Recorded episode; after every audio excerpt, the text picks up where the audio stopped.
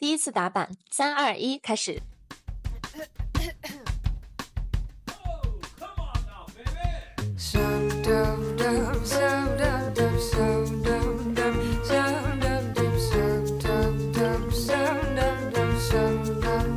嗨，大家好，欢迎大家收听风风火火，我是带鱼，我是 Jasmine，今天是我们的第九期节目，欢迎和我们一起风风火火享受人生。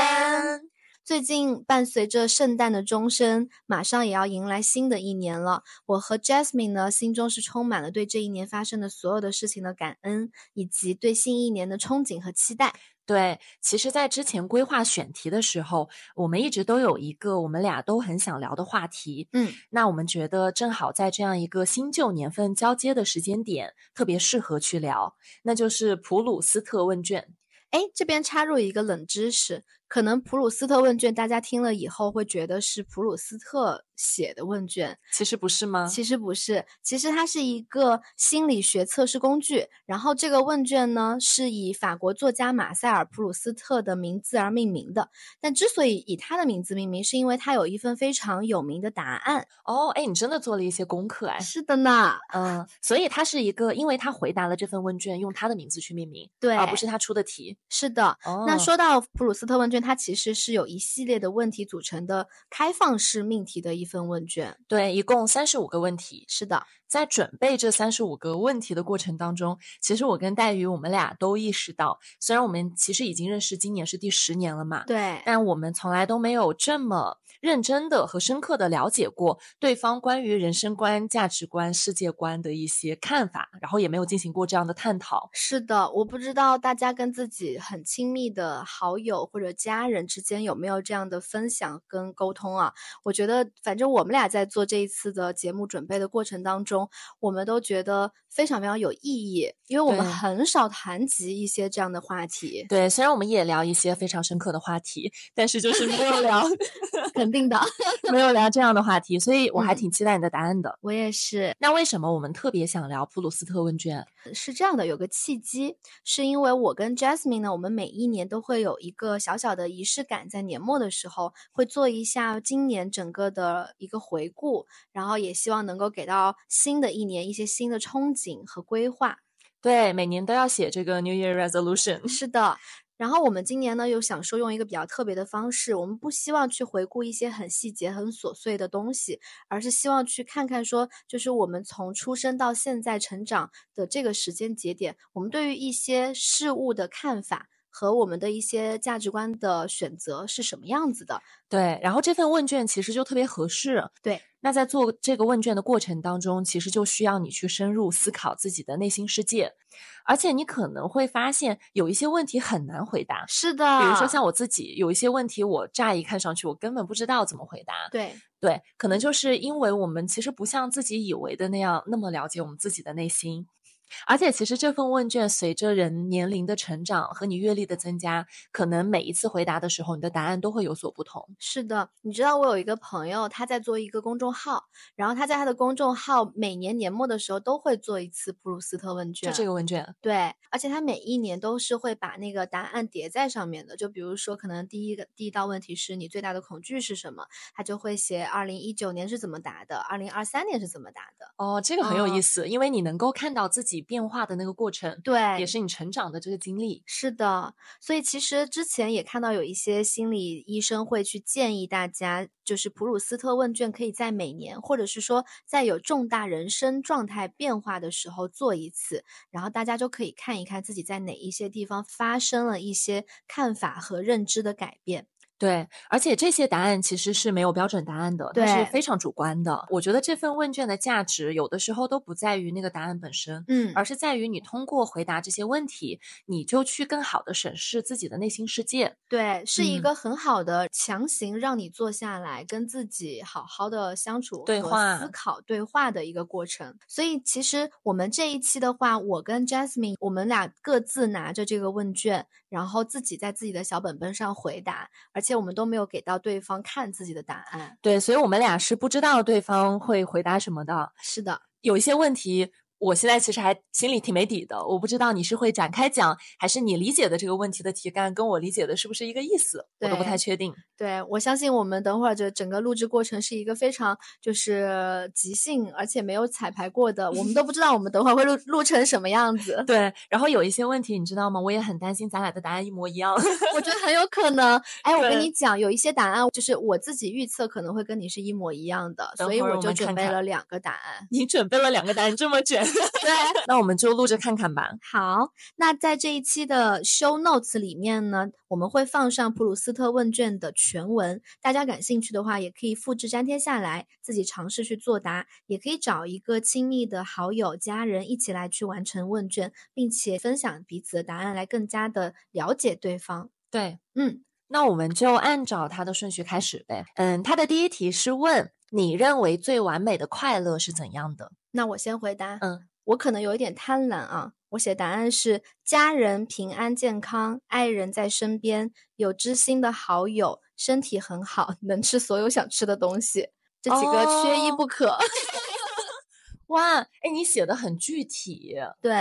呃，而且我觉得你描述的是一个非常具象的生活的图景，对，就是你希望有哪些人在你的生活当中，然后你希望有哪些幸福的事情。是的，是的，而且就是我专门去加了一条，就是叫做身体很好，能吃所有想吃的东西，因为我真的是觉得人啊，真的能吃是福。对，能吃是福，非常同意。如果你能吃你想吃的所有的食物，然后你还能喝你想喝的酒，就是说明你的身体状况很好。我觉得这是一种幸福的状态。哦，嗯，你的呢？哎，我发现这道题我们俩回答的时候那个视角稍微不太一样。嗯，你描述的可能很具象，对，然后我写的好像会相对抽象一点。我给你讲讲。好，嗯，我是这么想这个事情的。我觉得快乐对我来说是有层次的，我把它会分成三种类型。嗯，第一种类型的快乐对我来说呢，它就叫做体验世界。我觉得这种快乐是最容易的，嗯，而且是我最经常感受到的快乐。就比如说尝试和培养一门新的爱好，去新的地方旅行，认识新的朋友，了解新的文化。嗯，我觉得这种快乐就是体验世界的这种快乐比较容易得到，但它也比较容易消逝。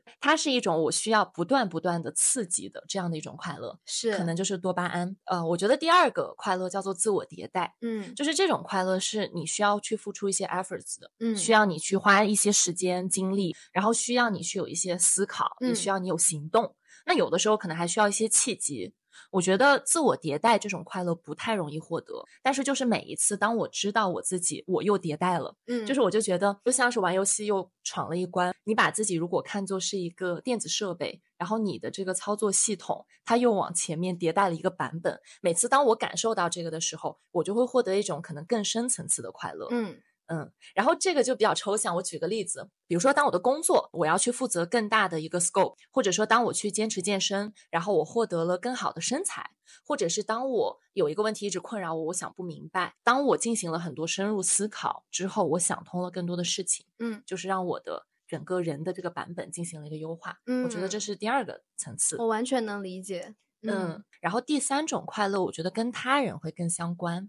这种快乐叫做我希望我的存在有对身边的人和世界产生好的影响。嗯，跟两前两种快乐，我觉得不太一样的地方是，前两种快乐对我来讲是比较自我的。嗯，我觉得我是一个非常活在我跟我身边的世界和人的关系里面的人。嗯，你是的。其实我也是很希望，如果自己能够有一点点正向的影响给到大家，比如说你带给大家一些快乐，或者甚至你带给大家一些 inspiration，嗯，但我觉得这种快乐对我来讲是需要你去努力的，而且它带给你的那个快乐的深度会很深，嗯，所以回到这个问题啊，就是他说最完美的快乐是怎样的？我觉得最完美的快乐是可以同时实现这三件事情，然后其实是很难的，可能在大多数的时候能够。做其中的一件，我觉得就很好了。但是最近我们在做的这个内容创作，我觉得它是这三件事情同时满足，有的，所以才给我们带来这么多快乐。是是是，它绝对是我们俩的新体验。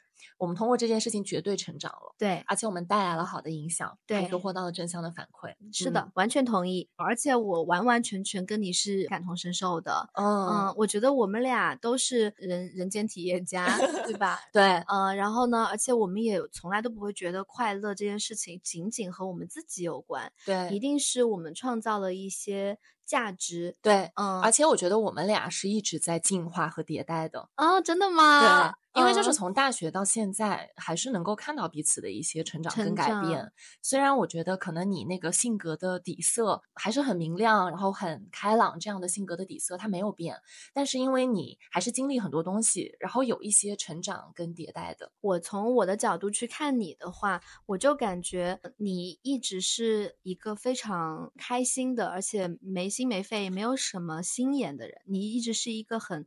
真心对人的人，但是我看到的你的迭代是你。逐渐开始留一些心眼，就是我觉得是在社会的这个成长过程当中，变成了一个我们可以说是害人之心不可有，防人之心不可无的状态。这是我看到你的一个变化。哦，好神奇啊！我会为你感到开心，因为说实话，以前大学的时候，我会有点担心你的。我觉得你是一个就看人都看得太好了，然后你会容易被，比如说被伤害呀，或者是被欺骗或者被利用啊这样的一个状态。但我觉得你现在是比较好的，能够保护好自己，我觉得是挺替你开心的。而且我觉得叔叔阿姨也可以放心啊 好神奇啊！这完全是一个出乎我意料之外的。因为我觉得你在专业能力、素质各方面，我觉得都没有任何的问题。我觉得这个完全没有任何的需要担心的点。但我以前一直是对你的担心，就是我很怕你受伤。哦，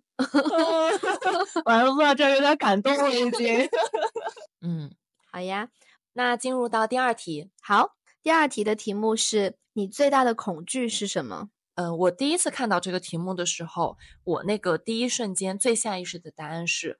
最亲近的人的离世，嗯，就是目前的我是很难去想象我要怎么去接受和承担这件事情的。然后其实后来，因为我要确认这个答案是不是我最大的恐惧，然后我的脑海中还过了一些其他可能的答案，比如说人生突然失去意义感，嗯，因为我觉得我是很需要意义感的人，嗯，然后再比如说一些我认识和理解这个世界的基础突然崩塌，再比如说我突然发现自己做的事情没有任何价值，再比如说我发现自己。没有实现自己的全部的潜力，嗯我觉得这些事情也会让我觉得好像有一点恐惧。但我仔细想了想，我觉得这些呢都是我可以去调整和改变的。但是最亲近人的离世是我没有办法改变，而且是不可逆的事情。嗯，所以这个还是我的答案，就是最恐惧的事。这件事情，我的感受和你是一样的，就是。我为什么最恐惧呢？是因为我还不知道怎么去处理，而且我也觉得自己其实是不够坚强的，光是想想就很恐惧。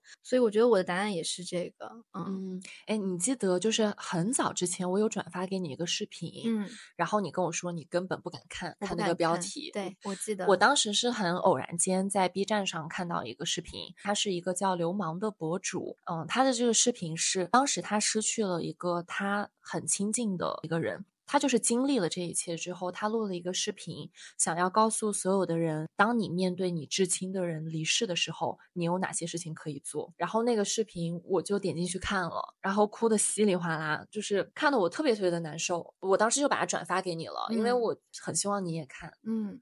嗯，他那个视频就是很温暖，教你怎么去处理这个事情，可以让你更减少后悔。嗯嗯，我还挺推荐你去看看的。哎，我我当时不敢看，我现在可能也许能有勇气看一看吧，因为我觉得听你讲了之后，我还蛮想知道一下，就是有什么事情是你最值得去做的。以及你肯定不想在这种事情上留下任何后悔。对，嗯，对，它里面就会有一些这种挺温暖的，给大家的一些提示。其实我一直都，虽然我很恐惧这件事情，但因为我这个人对待恐惧的方法就是强迫自己去进入到那个想象当中，然后呢，我要一直刺激自己去面对这个事情的那个状态。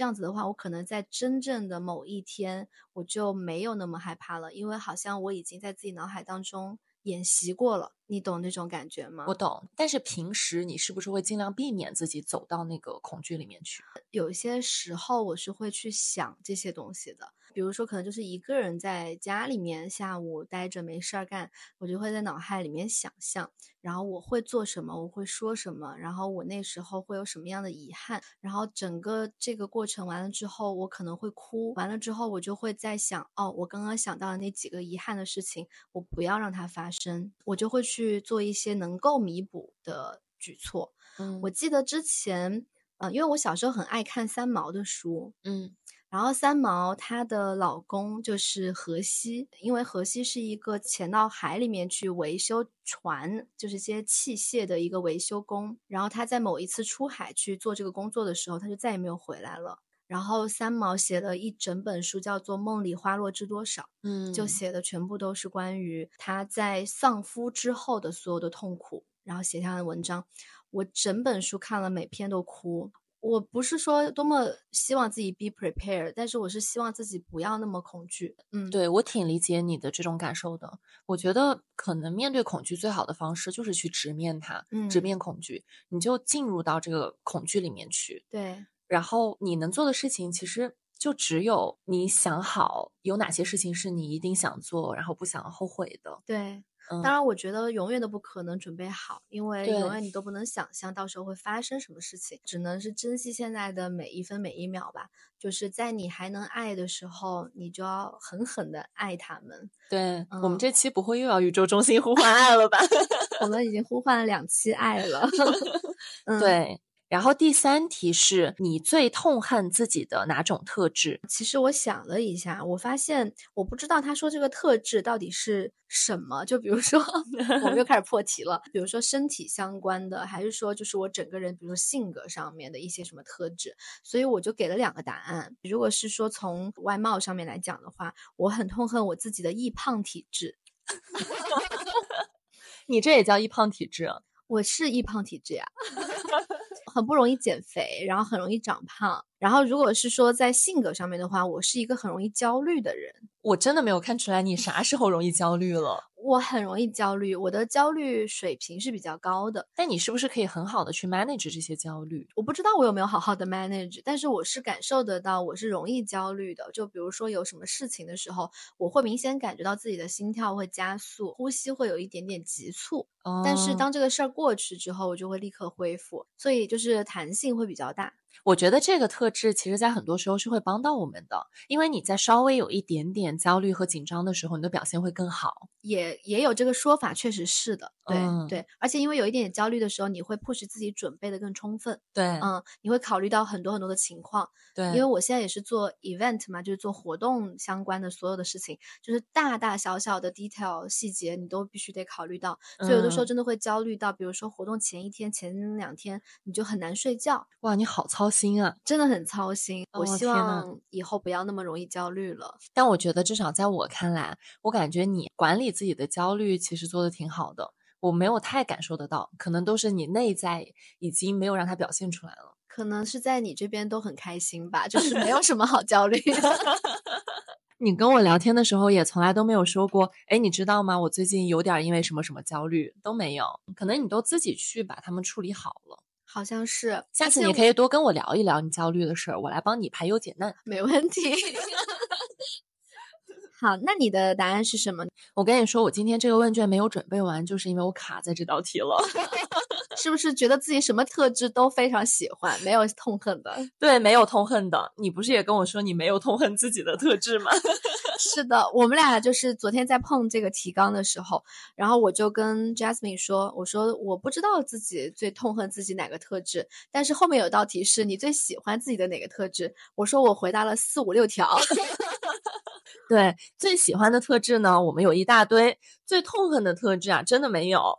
而且我是觉得“痛恨”这个词稍微有点儿太 strong 了，稍微有点儿太过了。呃，我想了半天，有一个特质是性格上的，嗯。我觉得我呃想要改变，可能没有那么喜欢的是，当我处在一个场域里面的时候，我总是希望让所有的人都开心，嗯。我总是感觉自己肩负着这样的责任。嗯。就是作为一个 entertainer，你就嗯。要做好这个气氛组，生怕场子冷了，生怕有人的话没人接，然后生怕有一个人在角落里待了很久，他没有讲话，你就动不动想要 Q 他一下，嗯，然后生怕你讲的故事大家没笑，哎，我特别懂，这个也嗯是我自己的一个特点，但是我我知道你有，但是我觉得我没有很痛恨这件事情，觉得它不是一个问题，就是我不会觉哦得它不好。你是中性的。嗯，只嗯是可能我们有的时候会比较累。对这个东西，有的时候是让我觉得有点累的。我就在想说，如果我可以一键重置我的性格，变成那种没有那么 care 所有人的感受的人，因为你知道，当你有的时候很在意要照顾到全场所有人的感受的时候，有的时候你也要妥协一点点自己的需求和喜好。对，比如说大家都想吃这个，你想吃那个，这是最简单的一个例子了。可能你就会稍微妥协一下自己最想做的那件事儿。我就觉得，如果说我的特质是跟这个相反的，那我可能就会活得非常爽，然后我也不会因此而感到难受，没有照顾别人。嗯嗯，我可以理解。这是我的答案。嗯，嗯，好的。下一个问题，你最痛恨别人的什么特点？上一个是你最痛恨自己的哪种特质？下一个问题是你最痛恨别人的什么特点？好的。就其实我是很喜欢交朋友的人，但是如果说有这以下三种特质的人，我是不太会希望跟这个人做朋友的。第一个呢，就是呃，我不太喜欢非常 judgmental 的人。嗯不要太评头论足。我觉得其实只要是人，我们就都会一直 judge 别人，judge 就是你会判断别人。但是我觉得你去判断和你 being judgmental，就是你评头论足是两个不太一样的概念。然后我这里想说的，我不太喜欢的这种特点是一类人，他们会发自内心的认为人生只有一种最优解，然后对其他的选项会嗤之以鼻，不能够理解这个世界是很开阔的。我发现我在跟有这样特质的人在相处的时候，我会比较心累，我觉得我有点在消耗我自己的能量，这是第一个。然后第二个我不喜欢的特质是拥有特权的人没有办法意识到自己拥有这些特权和运气，然后他们没有办法理解，可能很多人不是不努力，只是大家的天赋、资源、平台、运气其实都挺不一样的。嗯然后第三个我很不喜欢的特点是虚伪不真诚，所以这三点就是我并列最痛恨的特点。我觉得你回答的很好啊，就是而且我完全知道你就是这样子的看法。对对，因为平时我们两个交流的时候，你也会告诉我们俩有聊过这个嗯嘛？嗯如果这个东西呢，回答的是一种行为的话，就我最痛恨别人的哪种行为特点的话，我呢是最痛恨走在马路上有一个一边走路一边抽烟的人走到我的前面，然后他也无法意识到后面其实有很多的人，然后那个风又一直往后面吹，然后烟味就是吹也吹不散。就是这种时候，他走的速度还比你快，你又永远都追不上去，你就一直在后面吸他的二手烟，就这个行为我非常非常的痛恨。哦，所以你是把这个题目拆解成了不同的场景。就如果他问的是这个，你是什么对答案？哦，因为我真的是很痛恨这个事情。我知道你很不喜欢闻烟味。我们俩每次比如说去酒吧啊之类的，如果旁边有人抽烟，你就会马上换座。对，我是觉得这个他走在路上的时候还在抽烟，一边走一边抽，其实是很不尊重人的一个行为。那你可以站在那里抽，你抽完之后就就是灭掉烟就走嘛。但因为你一直在走动，所以你那个烟的辐射是很大的。那嗯假设有一些人就是那个叫什么咽喉、鼻子或者肺不舒服，或者有小朋友、有孕妇，其实我觉得是很不负责任的一个行为。我不是说捧一踩一啊，就我之前在首尔旅游的时候，我就发现首尔可能真的是有一个做的很好的、很文明的一件事情，就是。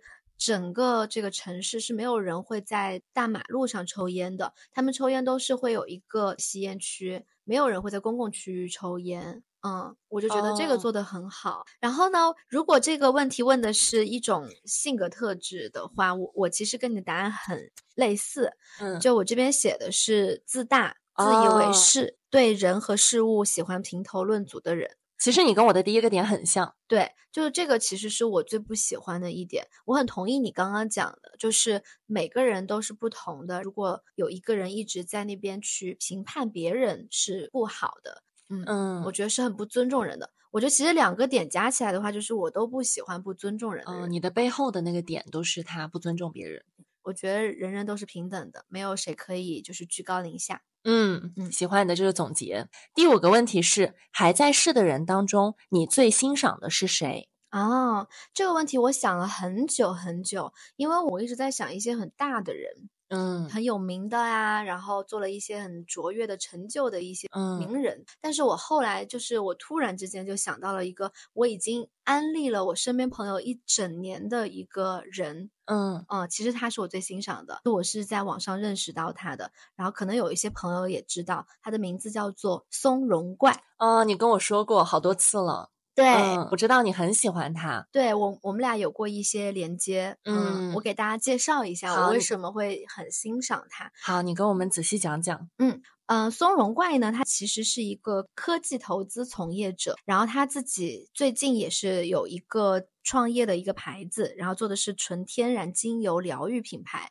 他是这个品牌的主理人，然后他有两只很可爱的小猫咪。那我知道他是因为他自己呢刚刚过完三十岁生日之后，然后他就被确诊患了淋巴瘤，然后他得的是霍奇金淋巴瘤。这种淋巴瘤其实它是介于局部癌症和系统性癌症之间的一个疾病。他的生活是被突然之间打乱，突然被按下暂停键，然后他开始了长达五百一十八天的和癌症的斗争之路。天呐，就将近两年的时间。对我很喜欢他，是因为他非常的乐观、勇敢和开朗。然后我认识他是很巧合的一件事情，也不能算认识吧，我觉得是单方面的认识。就是我今年二月初的时候，是因为脖子的淋巴结肿大，然后做了一个切除手术，并且呢，就历经了。长达一个月的这个病理报告的等待期，那这个过程当中，医生就告诉我说，你要做好最坏的打算，就是它有可能会是一个淋巴瘤。我当时就很害怕，嗯，我嗯知道，因为你的这个应该当时最后查出来是一个比较罕见的一个病理结果，对，所以就导致整个等这个病理诊断报告的过程非常很久，长对等了一个月。对那你的心肯定是惴惴不安的。是的，嗯然后这一个月的时间就好像是要给我自己充分的一个窗口去做心理准备，所以嗯呢。我就像刚刚跟你讲的，我在面对自己最大的恐惧的时候，就是我要不断练习去体验这个恐惧。嗯，所以我当时在全网去搜索淋巴瘤是什么样子的情况，嗯然后这些病人如果确诊之后，他们的生活是什么样的？就是当时你去搜了最坏的情况，然后你想知道如果是那样的话要怎么办。对我都是会先给自己做好最坏的打算的，虽然嗯我很害怕做这件事情。然后在这个机缘巧合之下，我当时在跟我的前前老板聊天，然后他就跟我讲说：“你知道有一个女生叫松茸怪吗？”他说她在极客，就是那个 App 上面，他有一个账号，然后他其实就是一个霍奇金型淋巴瘤的患者，他在上面记录了他整个过程的治疗之路，很多很多的人都因为他的这个分享受到了很大的鼓舞。所以嗯我当时就去下载了这个 app，注册了账号，就是为了他。哦，你是因为松茸怪开始用极客的，，对，难怪你的前两条动态都跟他有关。是的，而且嗯我当时就是去用极客，是因为我想要联系他。我当时哦的那种感觉，就像是一个非常没有安全感，想找到一个水上漂浮的浮木的嗯，一个要溺水的人。你希望可以认识他，然后知道他是怎么去面对这一切的。我想从他那边获得一些力量。我我知道他已经很幸运的打怪成功了，之后我就发现他写了一本书，那我就觉得太好了，我就立刻马上就下单了这本书。这本书的名字叫做《三十岁我消失了五百一十八天》，他其实就是把自己所有的黑暗、痛苦都化作了一种非常强大的又温柔的力量，然后把它写成了这本书。我给大家讲一下这本书为什么我非常非常的喜欢。好，嗯，我嗯觉得这本书肯定是在那个时刻给到了你一些其他没有经历过这件事情的人没有办法给到你的力量。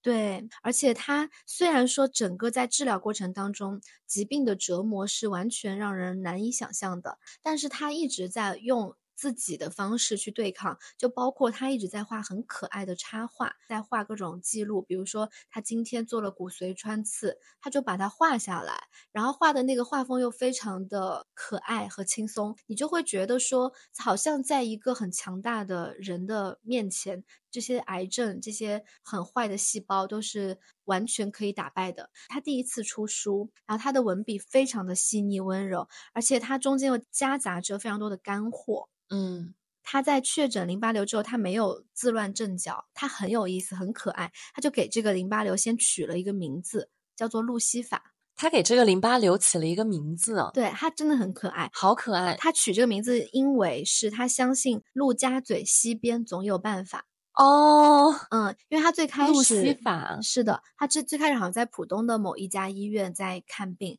然后后来他就转到了瑞金医院，然后所以瑞金不是在浦西嘛，所以他嗯就说是陆家嘴西边总有办法。天呐，他好可爱啊！，对，他在书中还写到，就他最开始写这本书的时候，是希望可以分享给需要帮助的人，因为他自己在生病的时候，他在全网去搜索，就是这些癌症患者的生活，他的治疗过程，他其实是什么都搜不到的，嗯，所以他就希望通过自己的一手的经历把它记录下来，然后可以整理成一本真的是他自己自建的一套癌症诊治支持系统，我觉得这件事情真的非常非常的好，非常勇敢。嗯，是非嗯常强大的。然后他在这个书当中详细的记录了他，比如说取卵、冻胚、骨髓穿刺、深静脉置管、化放疗，甚至他中间有一段是非常吓人的，就是他的病情恶化，然后他就立刻转变了这个治疗的思路，然后转到了北京的医院去治疗。就整个这个过程就是很真实、很一手，看得我真的是心惊胆战。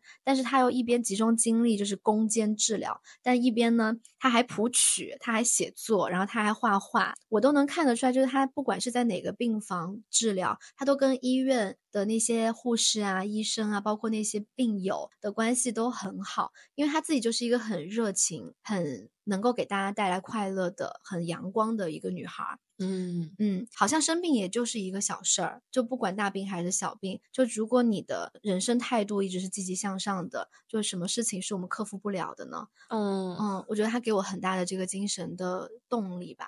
嗯，听得好感动。其实我觉得，因为他也算是一个普通人，但嗯是他去战胜了这件事情，对，可能就会让你觉得，如果说他可以做到，而且他是用这么乐观的方式去做到的，那你也可以。对，是的，我当时就真的是非常受到鼓舞。我我有两个印象很深的情节，特别想分享。嗯，我第一个印象很深刻的故事情节是松仁怪在她发现就是确诊癌症之后，她和她的老公屯总，他们第一时间做了一件，我觉得是在现在的年轻夫妇群当中很少有这样的超前意识的一件事情。他们做了什么？就是他们决定立刻去取卵冻胚，要保留自己的生育功能。哎，淋巴的这个事情也会影响到生育功能。是这样的，就是呃，淋巴瘤它是一种癌症。那嗯癌症的治疗过程的话，有一种非常有效的手段叫做化疗和放疗。化疗呢就是化学治疗，放疗呢就是放射性治疗。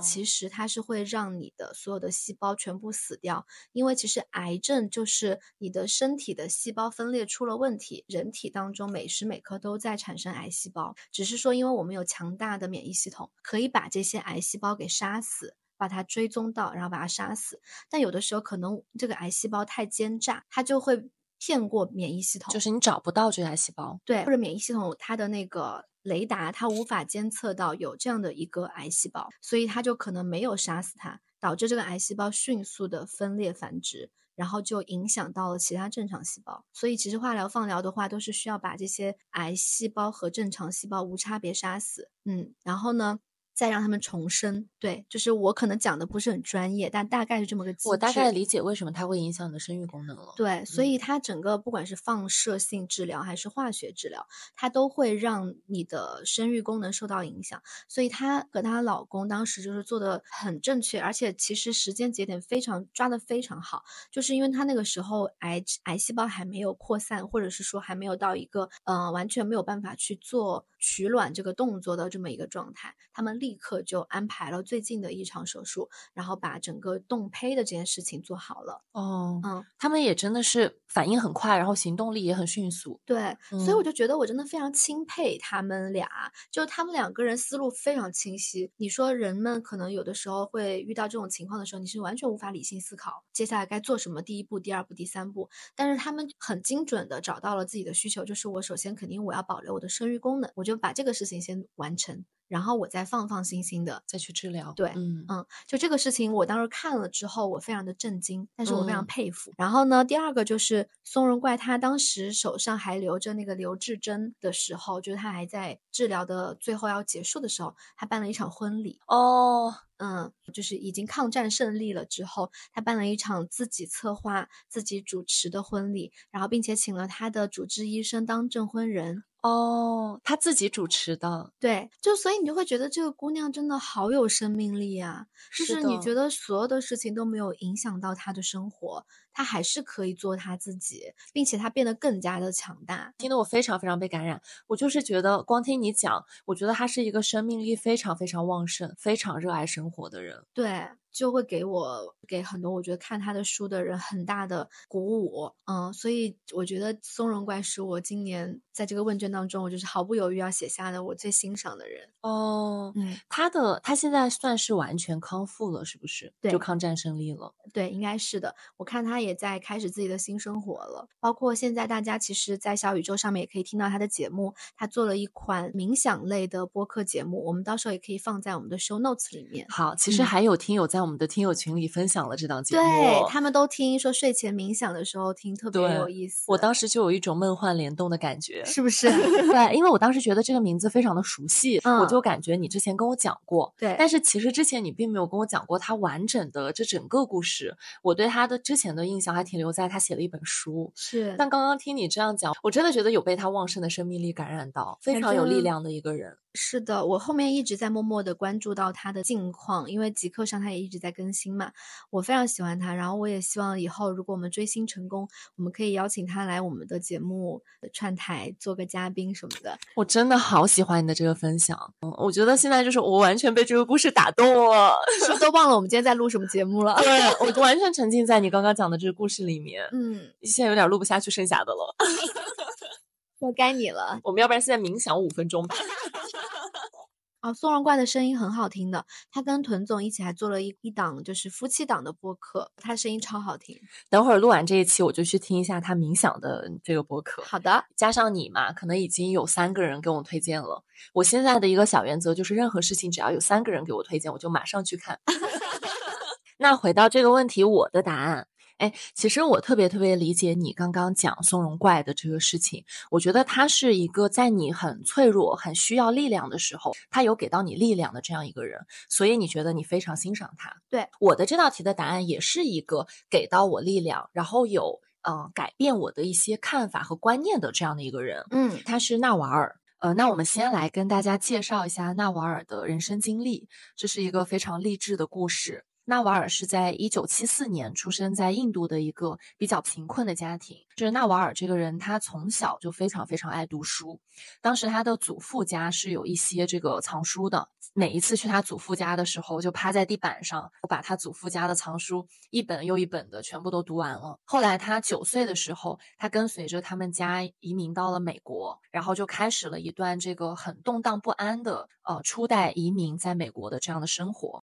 我记得他应该也是跟着家人一起移民到美国之后，家庭条件也很差，所以他的家庭并没有给他造成一个很好的一个教育的环境。他当时都是在图书馆里面很贪婪的学习跟看书，并且靠自己的努力考上了非常好的大学。是的，他成长和求学的道路真的很不容易。嗯，在他十几岁的时候，其实他为了补贴家用，他是需要去餐厅给别人打工的。但就只要他有机会去学习，嗯，可以去图书馆看书的时候，他就会废寝忘食的，一看就是一整天。后来他的这些努力也最终有所回报，他是像你刚刚提到的，考上了常春藤的学校。我觉得他是非常典型的，虽然出生于寒门。但是通过自己的努力改变了自己的命运，这样一个很活生生的例子。嗯，后来他进入到了科技行业，成立了自己的公司，呃，也成为了硅谷非常著名的投资人。像他投资过的公司，我们很耳熟能详的，像 Twitter、Uber 都是他很成功的投资案例。哎，我们俩嗯欣赏的人都是投资人，哎，哎，对，你说松茸怪也是投资人，是不是？他也是从事风险投资行业的。哦，好巧。嗯对对对，我觉得他们的共性就是他们的获取信息的能力和速度都非常快，而且很灵敏。对他们一直在投资行业，所以需要去快速学习一些新兴的行业。你不仅要判断新的商业模式，其实投资当中还有一个很重要的是你要判断人。所以我觉得他们一定是有很多很多的思考在沉淀的。然后说回到为什么我特别特别的欣赏纳瓦尔，第一个原因就是是因为他本身的个人经历是非常的传奇和励志的，他没有抽中任何一张好牌。然后他的家庭是没有办法给他更多的帮助和支持的，他没有一个初始的很好的平台，但是就全凭借着自己的努力，改写了自己的人生，实现了财富自由，现在过上了很。精彩，然后很幸福的人生。我觉得，因为我们看到的是光鲜亮丽的这一面，那在很艰苦奋斗的另外的一面，这其中要克服的困难，要花费的心血，要挺过的那无数个难关，我觉得是很难想象的。这是第一点。然后第二点是，我觉得相比他自己在职业生涯上所取得的这些成就之外，是我觉得他很像一个布道者，因为在过去的这十几年间，他是一直都持之以恒，坦。坦诚不公的在互联网上去分享他所有的心得和感悟，包括嗯他是如何创造和积累财富的，他是如何保持健康的身体和清醒的头脑的，然后是如何去获得幸福和宁静的。所有所有这些人生中非常重要的课题，他都把他们想得非常的清楚和明白，而且非常坦诚的把所有这些分享出来，希望可以启发到更多的人。而事实上，也确实是有很多很多的人都因为他分享出来的这些观点，做出更好的人生选择，而过上了更好的人生。所以，我觉得从这个角度，从这个意义上来讲，他是对这个社会有产生非常积极的贡献和影响的。然后后来有一位作者叫 Eric，他是把纳瓦尔这么多年散落在各个 social media 他的发表的这些言论、他的这些观点、这些真知灼见，然后整理和集合在了一起，写了一本书。经过了纳瓦尔的同意之后发表了这本书，就是被很多很多人都推荐过的《纳瓦尔宝典》。然后我也非常非常的推荐这本书。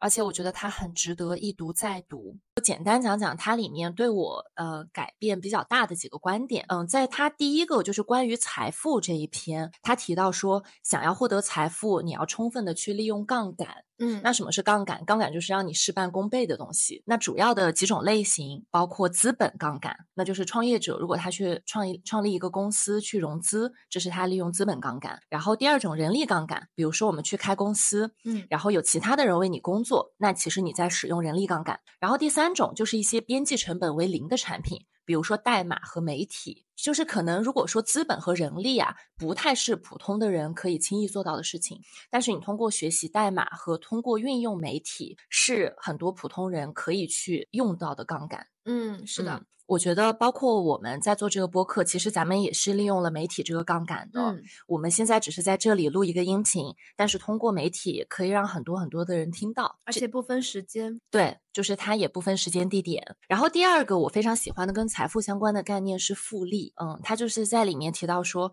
人生所有的回报，无论是财富、人际关系，都是来自于复利的。我觉得这个观点非常非常的好，是因为如果说你明白这件事情，在你做很多很多个人生选择的时候，你就会有一种长期主义的思维。嗯，然后第三个我很喜欢的是，他说有两个最最重要的技能是。Build and sell. Build 就是你创造东西，sell 就是你销售东西。我觉得这个也很妙，就是它妙就妙在它用两个词高度的概括和点透了我们在积累财富的这个过程当中需要去做的两件事情。那第一件事情，build 就是我们去构建出来这个社会所真正需要的一些东西。我们可以去利用自己的强项和优势去做自己擅长的事情。比如说，如果你是一个会写代码的人，那也许你可以去设计一些 App 或者是网站，它能够解决一些用户的痛点。如果你是一个会设计的人，或者你有一些生产的资源，那你可以生产出来一些去提升人们日常生活幸福感的这样的一些日用品。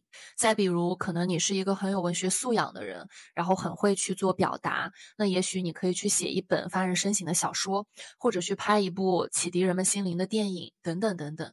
然后第二个需要做的事情就是，当我们建造出来了这个社会所需要的东西之后，我们需要大规模的把它销售出去。所以销售能力也是非常重要的一个能力。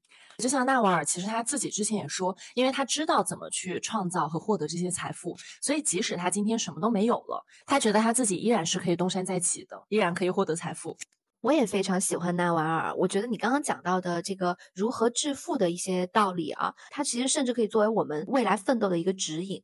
其实我自己今年也是刚看完了《纳瓦尔宝典》这本书，我受到了一个最大的启发，就是你仅仅依靠出租时间是不可能获得致富的。其实就是刚刚你讲到的杠杆的这么一个概念，或者甚至是复利的这样的一个概念。财富，我记得他讲过，是指你在睡觉的时候依然能为你赚钱的资产。我知道为什么他会讲说，无论他今天是不是又重新一穷二白了，他依然可以致富。因为当你拥有了这样的致富的思维之后，你可以极大的拓展自己的思路和想象空间。嗯，我觉得这个是可能在我现在二十岁快三十岁这个时间节点，我非常感激能够被启发到的一种想法。好的，那我们下一个问题吧。你最大的奢侈品是什么？我先来答。嗯，其实这道题我不太确定他要问的是啥。如果说这道问题问的是我现在已经拥有的东西里面，我觉得最奢侈的是什么？嗯，那对我来说，我觉得是健康的身体和聪慧的大脑。我觉得这是最奢侈的品。我觉得你回答的非常好，而且我完全同意。我不太想听你展开。那你想不想听我的第二个答案？好，你说吧。好，如果说这道题问的是我那些我还没有拥有的，但我觉得如果万一拥有了，对我来说将会是很奢侈的事情。自己解读一下，你觉得这个解读跟这道问题有没有半毛钱的关系？这道题很奇异嘛。那如果是后者的话呢？我觉得我的答案是自由。该你了。今天这期节目我们已经录了一个半小时了，我当时要听听你的答案。我跟你说，我给了三个答案。你说我拥有很多很多的爱，你说是不是？我同意，我觉得爱是奢侈品。对，因为我觉得我回答这道题有逻辑。你还有一个逻辑，你跟大家分享一下吧。我回答这道题的逻辑呢，其实是因为我本质上就是一个很在乎关系的人，就是我很在乎人和人之间的这个关系。对，你是的。对，所以说我当我在想这道问题的时候，我第一反应就是我获得很多很多的爱这件事情，我就是很幸运。然后我觉得这是一种 luxury，就是这是这是一件很奢侈的事情。但是因为我当时不知道你会不会跟我回答一样的答案。所以我又准备了两个答案。你的另外两个答案是什么？第二个答案呢，就是我说我其实是一个适应能力很强的人，我从来都不会怯场，然后我也永远都能适应新环境。这个适应能力强的这件事情是一个一直都会被夸，然后一直也会被一些朋友会说很羡慕，嗯的一个特质吧。所以对你是这样的，嗯，所以我觉得应该是我的一个奢侈品。如果你觉得这个问题不满意，我还有第三个答案，是就是我总是能找到自己生活的锚点，不管这个生活的 境况是好还是坏，就我都能在顺境和逆境当中立刻支棱起来。但是我的奢侈品就是我的爱，对不对？对，我觉得还有你的美貌。好，到时候把这个剪掉。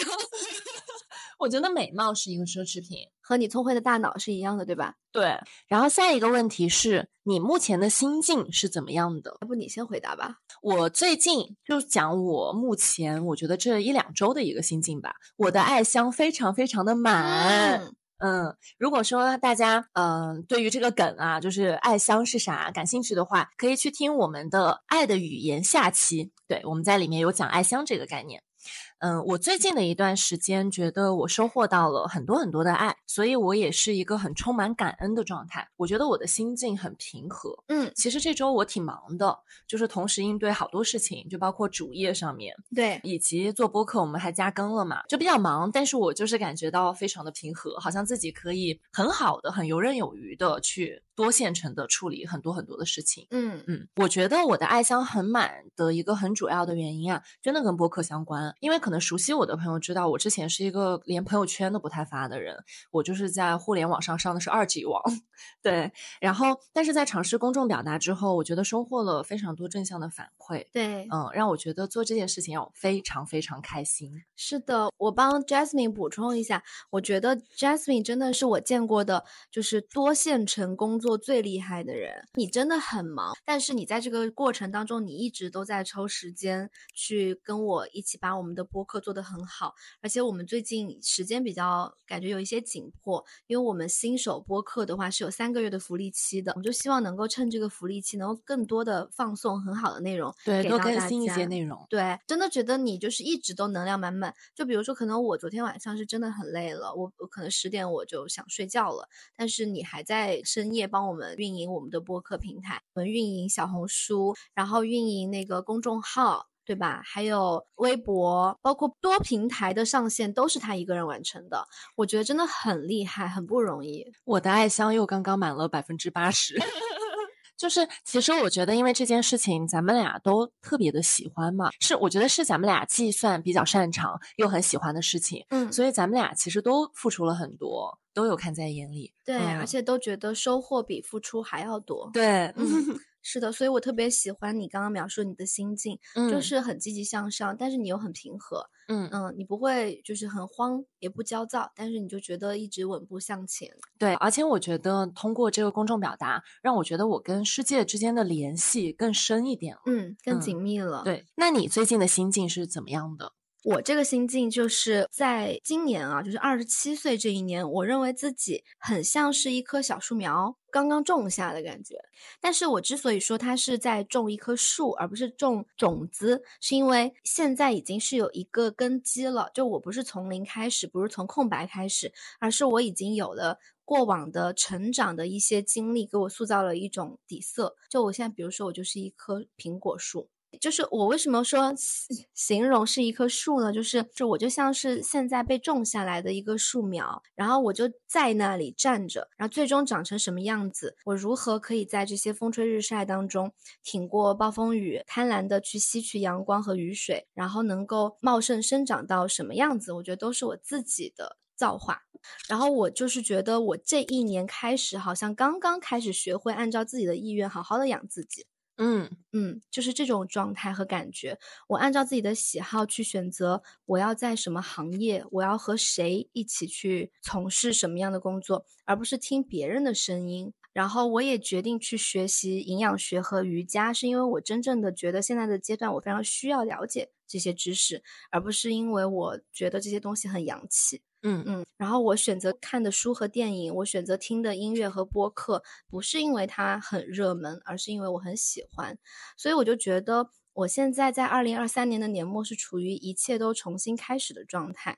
我在做喜欢的工作，在和好朋友一起做喜欢的副业，然后和我喜欢的人一起建立了我们自己的家庭。嗯，然后我也觉得未来可能会有非常非常多的暴风雨，但是我都准备好了。嗯嗯，哇，我太喜欢你的这个回答了。我特别特别喜欢你把自己比喻成刚种好的一棵树，因为你是很有韧性的，而且你要去扎根的，而且我非常为你开心。就是你刚刚提到的特别打动我的点是，你说你现在的心境里面，你跟随自己的心去看，你这个时候需要什么样的养分。包括我觉得你去学营养学，我也特别为你开心。我觉得这个是，嗯，跟你自身的经历有很大的关系，让你意识到去补充营养学的知识，然后去好好的养自己的身体，这件事情有多么的重要。对，一切都非常水到渠成。今年我觉得我肉眼可见看到了很多你的生命力，所以在上一个问题。里面其实我说，在你分享松茸怪的故事的时候，我看到了它很旺盛的生命力。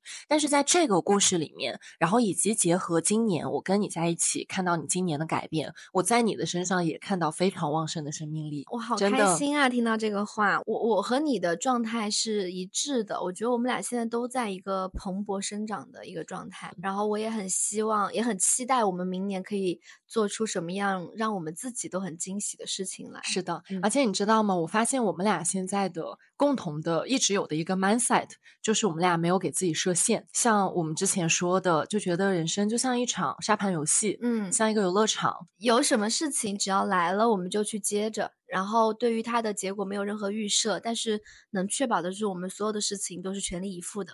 对，嗯，好，下一个问题，你认为哪种美德是被过高评价的？这道题我给的答案是，我觉得无私奉献。这个美德是被过高评价的。太好了，我们俩答案不一样，因为我准备了两个，我怕我们俩一样。太好了，我有没有跟你任何一个答案一样？没有。那等会儿你分享两个吧。不要。对，我觉得奉献为什么我觉得它被过高的评价，是因为奉献往往伴随着一些牺牲感，一些过多的付出才叫奉献嘛。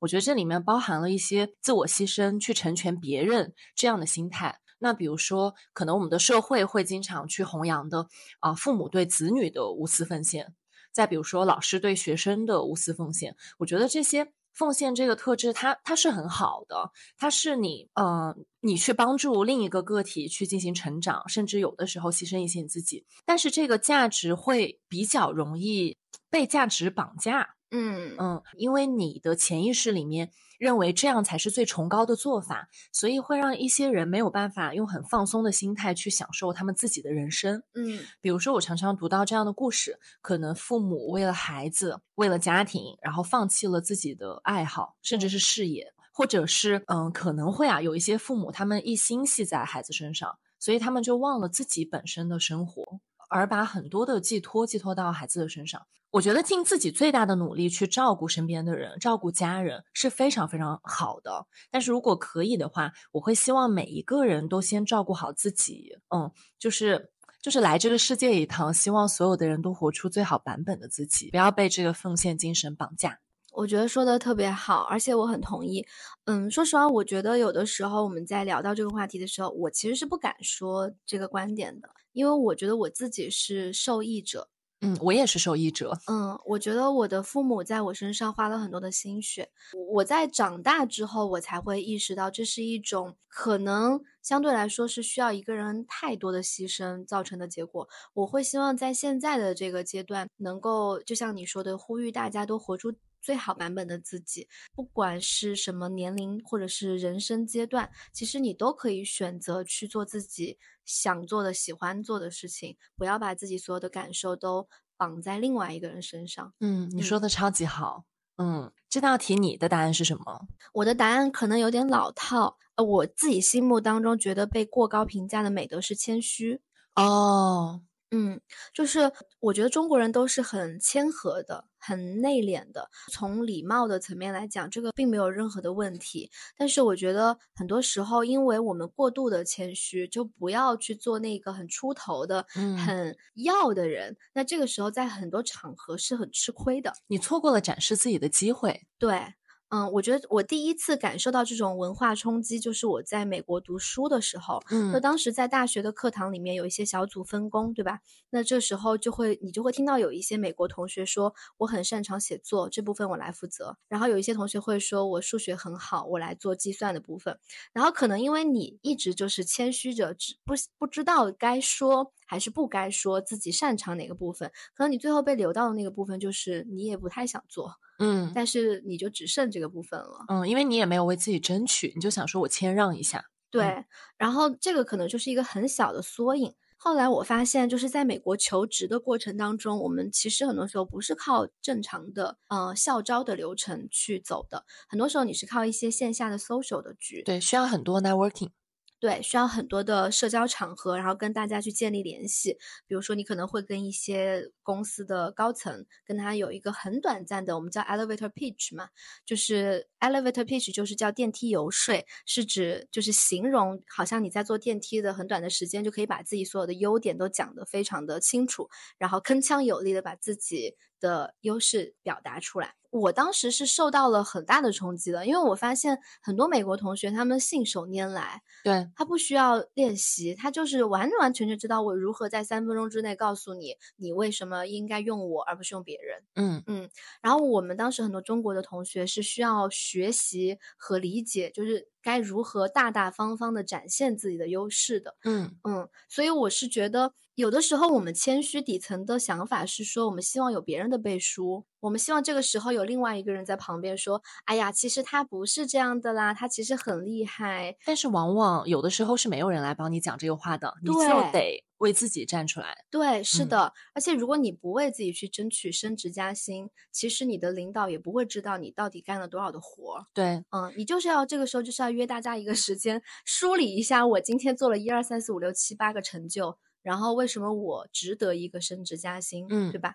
你嗯讲的这个点超级好，而且其实我很共情，我在美国也遇到一模一样的这个呃 culture shock。嗯好的，下一个问题是什么情况下你会撒谎？嗯，我先回答是不是？嗯我会有两种情况会撒谎，一种是我知道我不撒谎就会伤害到对方，嗯一种是我知道我不撒谎就会对自己不利。哦嗯嗯就这种两种情况我会撒谎。嗯，哎，我这个答案也跟你有点像，我嗯觉得对我来说是两种情况，一种是必要性，一种是可行性。嗯必要性是我不希望产生伤害的时候，嗯比如说，如果我今天撒这个谎，可以去保护我的家人和朋友，嗯或者去不不披露一些这个时候还不太适合去披披露的信息。嗯嗯，这是一种情况。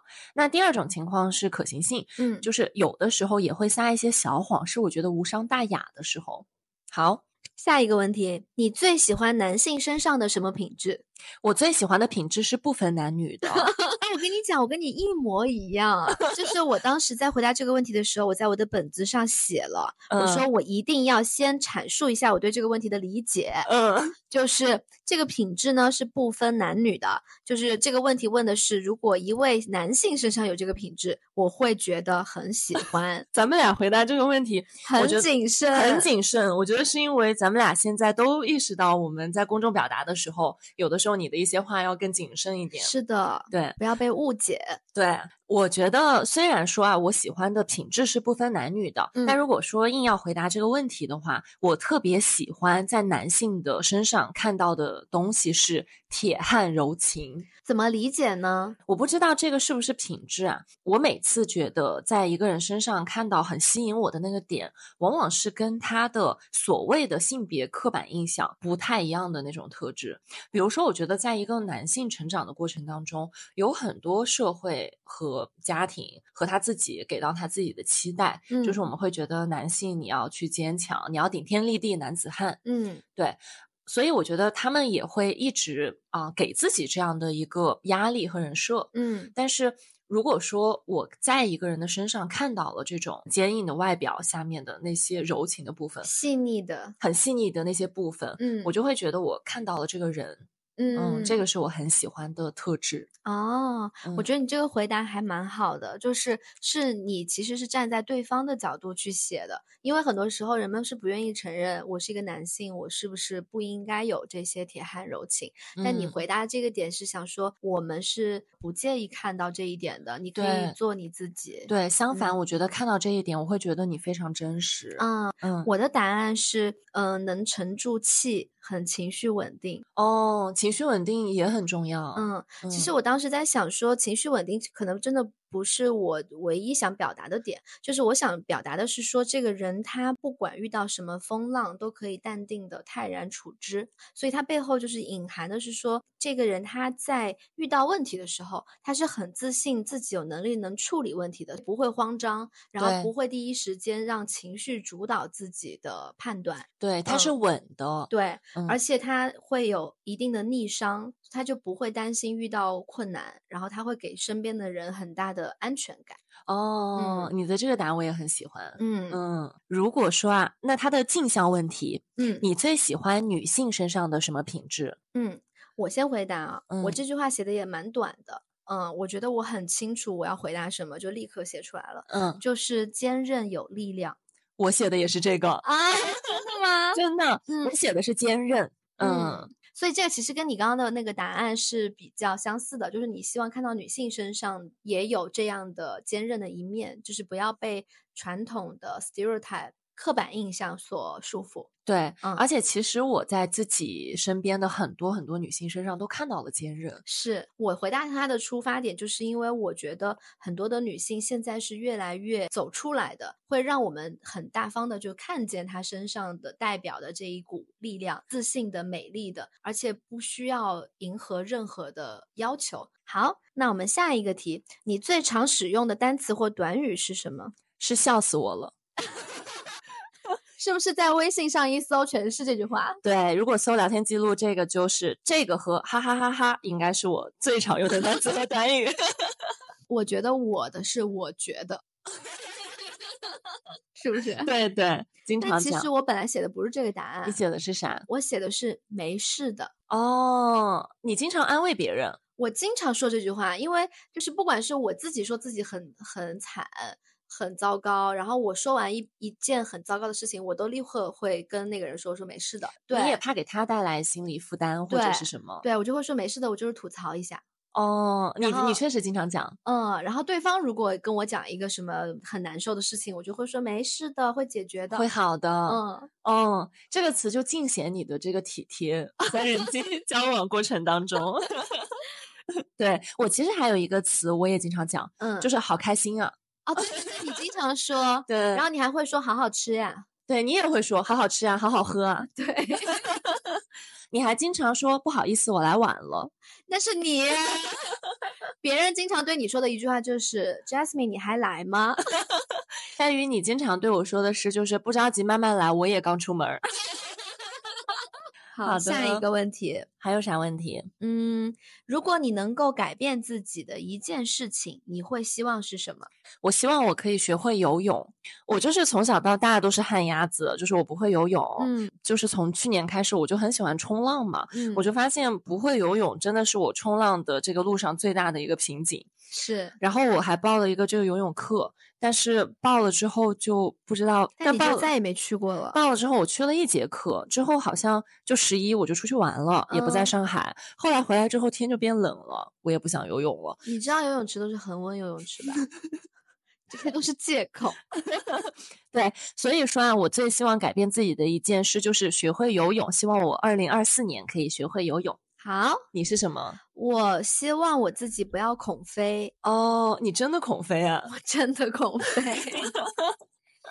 对我，这是我的一个恐惧。我希望我明年可以克服。对，对，飞机是最安全的交通工具之一。是，嗯希望我明年可以克服这一点，因为我感觉会有很多出差。对你上周不是就出差了四个城市吗？对，嗯，对你肯定可以克服的。好的，其实整个。这个普鲁斯特问卷一共有三十五个问题，我们今天因为时间有限，就选了一些我们两个人都很有表达欲的问题出来给大家做一个分享。对，而且其实果然如我们所料啊，这一次的分享是，我觉得有点像一个灵魂审视、灵魂大拷问。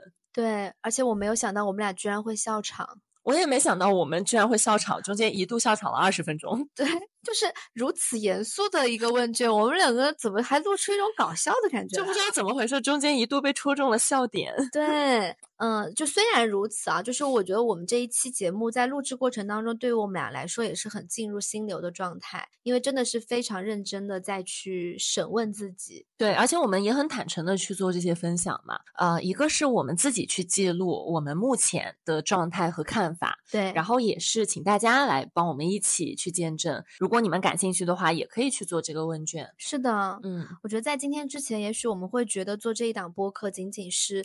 嗯，一次又一次的内容创作和分享，然后去输出和表达。但是最近我们在做内容的时候，会发现它其实就做播客这件事情，倒逼着我们不断的去向内输入和探索，然后也不断的抽丝剥茧的去接近很多的事情的真相跟本质，问自己真正的人生的意义在哪里。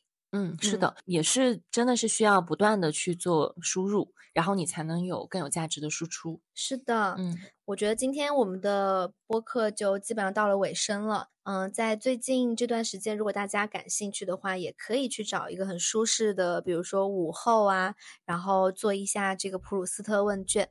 如果你们在做的过程当中也有很多想分享的内容，也非常欢迎大家给我们留言。是的，那我们这一期就到这里。好的。欢迎大家在小宇宙喜马拉雅荔枝 qq 音乐网易云音乐苹果 Podcast、Spotify 和微信公众号等平台订阅和收听我们的频道。是的谢谢你的收听。谢谢你的收听拜拜。So so so